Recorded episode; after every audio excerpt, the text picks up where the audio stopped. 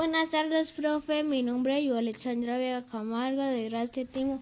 Hoy el, tema se trata los códigos de barras. Sobre que entendí el video fue presenta el código de la empresa. Estos cinco que se presentan son de los productos y la última cifra es el de la verificación. Mira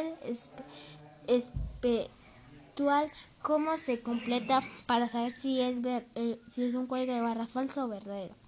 Lo primero, los números impares toca multiplicar por 1.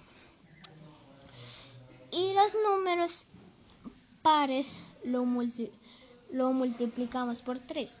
Es lo que entendí el video. Lo que más bueno que entendí fue que en los códigos barras caigamos en esferos, en cuadernos, en todo clases se va su código de barras y eso.